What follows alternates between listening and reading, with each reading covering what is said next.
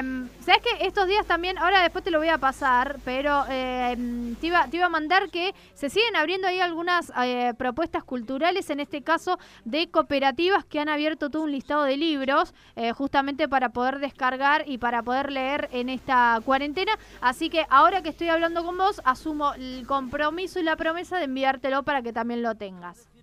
Sí, por favor, por favor. Y que, que no sé como la semana pasada, ¿no? Que también prometiste algo ¿Qué y nunca me llegó. ¿Qué te había que yo- prometido? Pará, pará, recordame, recordame.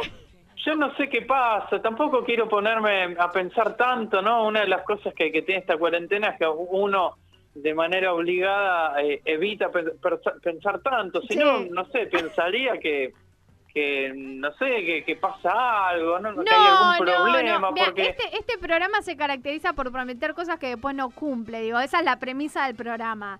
Eh, así que Perfecto, así que no te preocupes, no me acuerdo, ¿qué te había prometido? Ay, creo que te había prometido lo de mm, la serie puede ser lo de Muy bien, muy Sí, bien. lo de lo de poco ortodoxa. Igualmente yo volví a, a- a escuchar la columna, ¿no? Que, que, que me mandan gracias a Emi, gracias a la operadora, y ahí tomé tomé nota y lo, lo- sigo teniendo como, como opción ahí para, para ver en cualquier momento. Así que No, pero era un la- poquito también un, un chiste. La data la tengo, así que quédese tranquila, por Bueno, favor. me- eso, eso me alegro, gracias a las nuevas tecnologías que nos permiten eso. Pero míratela, eh, ¿sabes qué? Eh, ahora el fin de semana que viene, un sábado, total, imagino que como la mayoría de la gente no tendrán otra cosa que hacer, sentate y vas a ver que en una tarde la miras. Son capítulos relativamente cortos y es una serie corta, así que la vas a ver eh, rápidamente. Bueno, a ver, me tiran acá por cucaracha, por cucaracha, que hoy tenemos la apología de Sócrates. Así, está muy bien informada, Tenaglia. Me ¿eh? gusta, me gusta. Y, y te digo que ya, eh, a ver, necesito saber de qué se trata. Bueno, ya la, la semana pasada habíamos adelantado, ¿no? Que lo más seguro era que este martes hablábamos de algún libro, aprovechando que se habilitó el permiso para que, que librerías vendan de forma online y repartan a domicilio en esta cuarentena. Y además me puse a pensar, y creo que en lo que va de esta columna, en este, en este año y pico, nunca hablamos de un libro de filosofía, ¿no? No, no, no, no. si, no. bi- si bien es cierto que por una cuestión de, de las temáticas que abordamos o de la forma en la que abarcamos, ya sea películas o libros, la columna tiene cierto, cierto tono filosófico, nunca habíamos hablado de un libro escrito por un filósofo y, y que forme parte de su obra como tal, ¿no? Así que dije, bueno, ya que arrancamos, arranquemos a lo grande. Y cuando digo grande me refiero a los autores en sí, que son Sócrates y Platón, dos pesos pesados, ¿no? Que por más que sean dos filósofos distintos es difícil separarlos, como, bueno, ya vamos a hablar, ya vamos a ver más adelante. Y decía que cuando digo grande me refiero a los autores, porque el libro en cuestión es bastante pequeño en cuanto a su extensión, eh, la verdad que es súper fácil de leer, tiene una estructura dramática sencilla y, y aborda muy, muy pocos temas. De hecho, eh, dentro de la obra de Platón, eh, se inscribe en lo que se conoce como diálogos socráticos o diálogo de juventud, que son conocidos por compartir estas características. Son, son textos breves en los que se nota la influencia de la figura de Sócrates como maestro de Platón y en los que por lo general se aborda de un tema a la vez que suele ser de carácter ético em, o moral. Y habiendo dicho esto, si les parece, podemos pasar a resumir el contenido del libro, contar Dale. un poco de, de qué se trata antes de hacer unas breves eh, reflexiones o pensamientos al respecto. Yo tengo acá, Ale, una versión abierta. eh, decime si es así, si lo que encontré fue una versión media reducida, pero tengo una abierta eh, que encontré disponible ahí en, eh, en internet que tiene 46 páginas. ¿Es así o es más largo esto? Sí, no, puede ser. eh, de hecho, eh, de- debe tener una tipografía eh, un poco grande porque la versión que tengo yo es de 27 páginas. Ah, Así bueno, que- sí, sí, sí, sí, sí. Sí, sí, es eso y bueno, como bien decís vos, es un libro de súper eh, súper fácil de, de acceder, ¿no? Después quizá habría que prestar un poco de atención a, a la editorial o, a, o- o a- a que la traducción, digamos, sea eh, sea lo más eh, seria posible, posible, claro. ¿no? Sí, Pero sí, sí. bueno, eh, pasando al, al contenido de- de- del libro, de, de la apología de Sócrates, el libro cuenta la defensa que hace justamente Sócrates ante una denuncia que le hacen en su contra en, allá por el año 399 antes de Cristo, ¿no? Hace bastante. Y cito textualmente la, la acusación. dice, Sócrates delinque corrompiendo a los jóvenes y no creyendo en los dioses en los que la ciudad cree, sino en otras divinidades nuevas. Es una denuncia que, hace Mileto, que era Meleto, perdón, que era un poeta de, Atenas de, aquellos tiempos y que pide la pena de muerte para Sócrates, así corta. Y la cuestión es que en los juicios de esa época primero hablaba el acusador, eh, luego el, acusado que refutaba las acusaciones y se defendía, y, luego votaba el jurado. Y, una vez que, votaba el jurado se le daba la posibilidad al, acusado, en el caso de ser encontrado culpable, de proponer una contraoferta, ¿no? ante lo cual eh, se sucedía otra votación de, del jurado. Y este libro lo que recoge precisamente son estas dos instancias en las que habla, en la que habla Sócrates. Primero defendiéndose y luego proponiendo una variante ante, ante la condena. Y al principio Sócrates dice que no solo se tiene que defender de, de la acusación de Meleto, sino que antes tiene que hacerlo de los prejuicios que la sociedad había construido en torno a, a su imagen, la cual no era muy, muy positiva que digamos, ¿no? Más bien todo lo contrario. Y ahí cuenta que una vez em, un amigo suyo, Querefonte, fue a, consultar al oráculo y le preguntó si había alguien más sabio que Sócrates y que el, el oráculo dijo que no. Y, Sócrates, no reconociéndose como sabio, empieza a recorrer Atenas eh, para encontrar una persona más sabia que él y así confirmar su, su sospecha, ¿no? Y habla con los poetas, habla con políticos, con, con estrategas, y encuentra que nadie es más sabio que él, porque todos piensan que saben cosas, y Sócrates sospecha que hay una, una imposibilidad de, de, en el hecho de, saber, ¿no? Y de ahí la, la, famosa frase solo sé que no sé nada, que dicho sea de paso en ningún momento se le enuncia como tal, es una de esas eh, frases atribuidas a autores que, nunca fueron dichas, ¿no? Es más bien como, como un resumen que se puede hacer de, lo que expresa Sócrates en, en este diálogo. Y la cuestión es que, eh, bueno, como decía, lo que, lo que logra Sócrates con, con esta metodología es ganarse el rechazo de toda esta gente a la que dejaba en evidencia con, con sus preguntas y, con su forma de, de buscar el conocimiento. Igualmente, el tipo era conocido por tener una personalidad extraña, por decirlo de alguna manera. De hecho, parte de, de su defensa la dedica a justificar por qué vivía en la forma en la que, en la que vivía. Y lo, y lo condenan porque quieren ver en Sócrates a un, a un filósofo sofista, ¿no? Es más, eh, al principio de, de, la obra, cuando Sócrates inicia su, su defensa, una de las cosas que dice es que se sorprende al escuchar que, que dicen que él es hábil para hablar, ¿no? Y acá sí, quizás ya podemos entrar en el, en el, en el terreno de la reflexión porque parecería ser que, que se trata de la condena de un hombre trascendental que, que seguramente lo fue, ¿no? Pero lo, lo, que quiero decir es que en esa época no creo que se dieran cuenta eh, de que ese juicio, ese acontecimiento pasaría a la historia en la manera en que lo hizo. Eh, Platón lo, lo, inmortaliza claramente.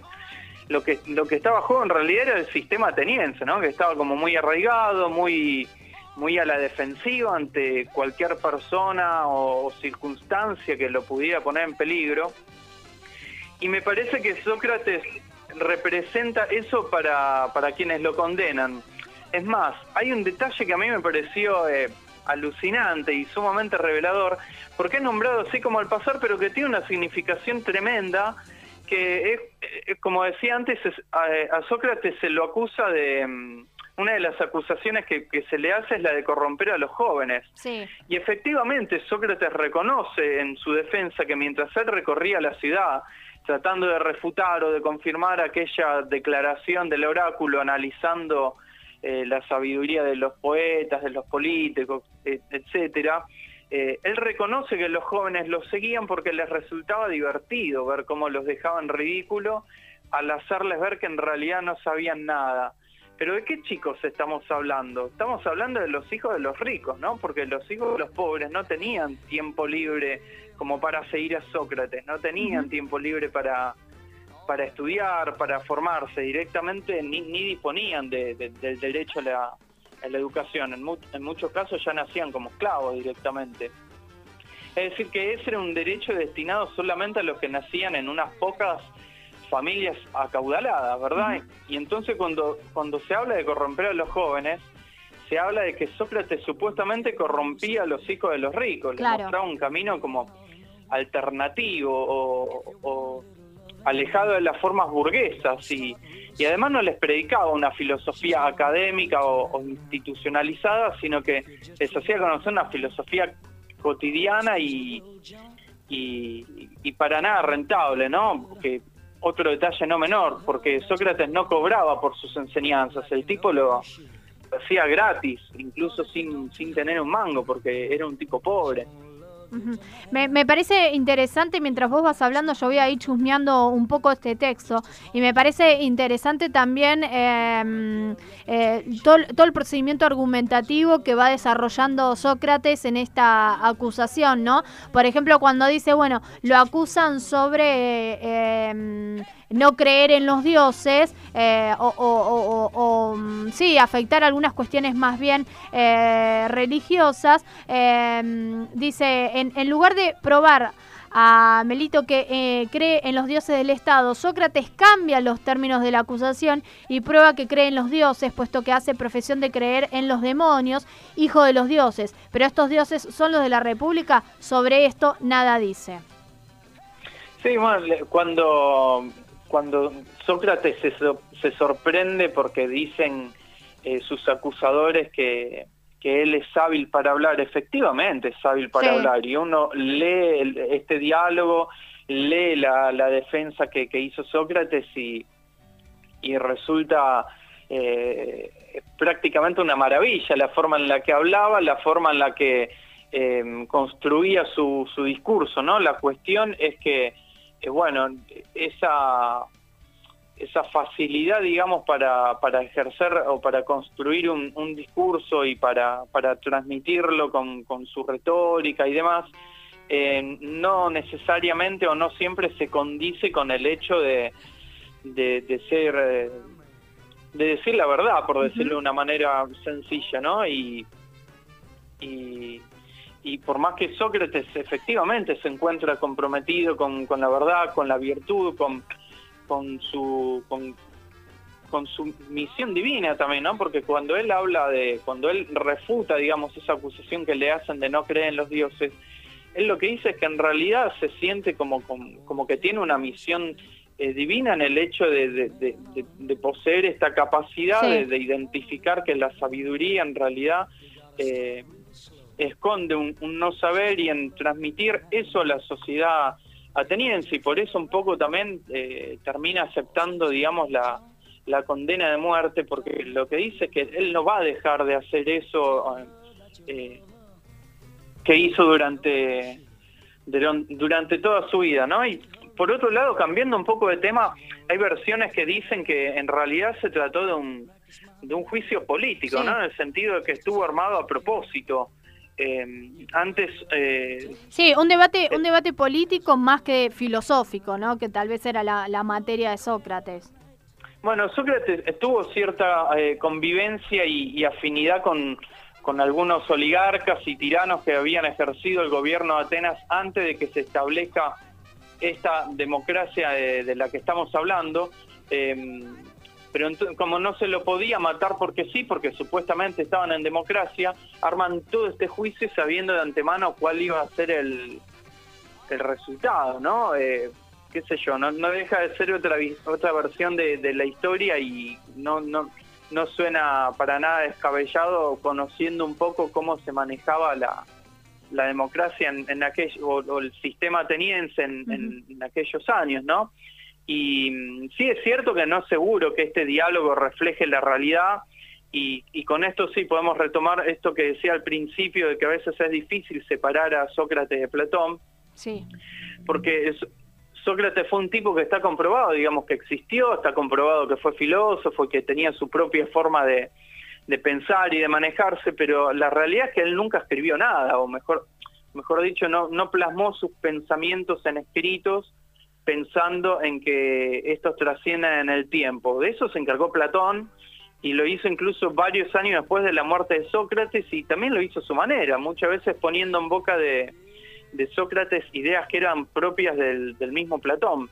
Y además hay varias fuentes que también aseguran que Platón idealizaba a Sócrates, eh, es decir, fue, fue una figura sumamente importante en su vida, casi como una figura paterna, y, esto puede que se haya filtrado, ¿no? de alguna manera en, en cada una de, las cosas que, escribía sobre él. Y todo esto creo, yéndome un poco más por las ramas, quizá que se relaciona un poco con alguna de las cosas que venimos hablando en, las últimas columnas, ¿no? Cuando hablamos de la dificultad de, conocer al Jesús histórico o, o, incluso de esclarecer ciertos acontecimientos eh, sucedidos en Argentina hace apenas 30 años, como en el caso del documental de Sergio Wolf, se sigue cierta línea, ¿no? Que es la de ver que existe una, una dificultad que, mm, que a la hora de pensar la historia e, es difícil acceder a, los acontecimientos en cuestión y que se accede más bien a, a lecturas o a interpretaciones, ¿no? Es como que... Mm, eh, eh, yo, creo que se puede construir un, relato que, refleje con, gran fidelidad un acontecimiento histórico y qué sé yo, pero que no deja de ser algo muy complejo y un poco incompleto también. Es como que siempre va a haber, siempre va, va a faltar algo, va a haber un hueco, una eh, iba a decir grieta, pero es una palabra que que puede que resignifique para otro lado. Siempre va a haber un, enigma, ¿no? Que quizás sea la, certeza de, que no hay certezas o, o como decía el mismo Sócrates, que lo único que se puede saber es que no se sabe nada. De develar cosas permanentemente, ¿no?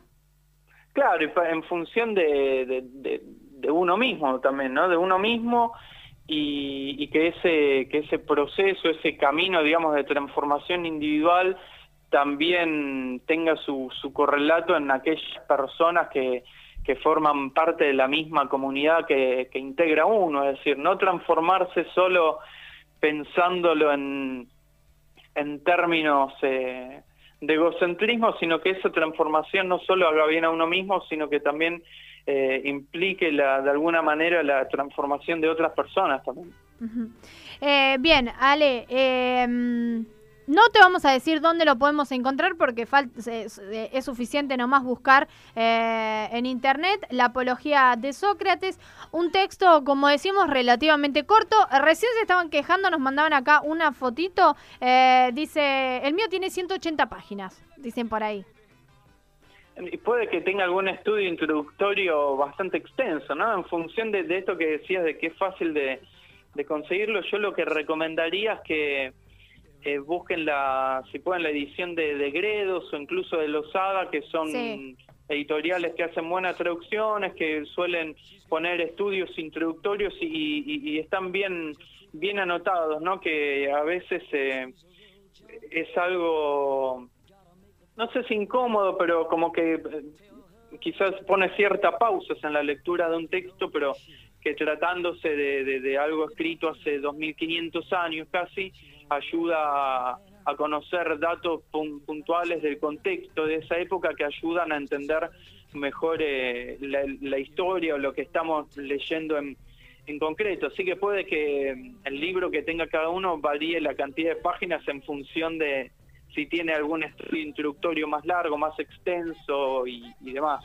Bien, eh, de todas maneras recomendamos ahí eh, la lectura, eh, así que bueno, Ale, muchísimas gracias por la participación del día de hoy y si te parece nos encontramos en los próximos días, veremos, veremos qué sucede el 26, si se levanta la cuarentena, si no se levanta la cuarentena o bajo qué metodología continuamos, pero lo cierto es que nos vamos a encontrar en unos días. Sí, obviamente, se levante la cuarentena, no, se levanten los términos en que se levante o pase lo que pase, vamos a seguir estando acá otra vez. Exactamente. Un abrazo grande, Ale. Igualmente, Belu, Juli, saludos para todos. Un saludo. Ahí entonces lo escuchábamos a Ale Di Donato, nos traía la recomendación de la apología de Sócrates, ahí muy, muy interesante, ¿eh? como para poder entrarle de lleno aquí en esta cuarentena. Todo otra vez. Un loop radiofónico. Vida en eterno loop. por En Tránsito.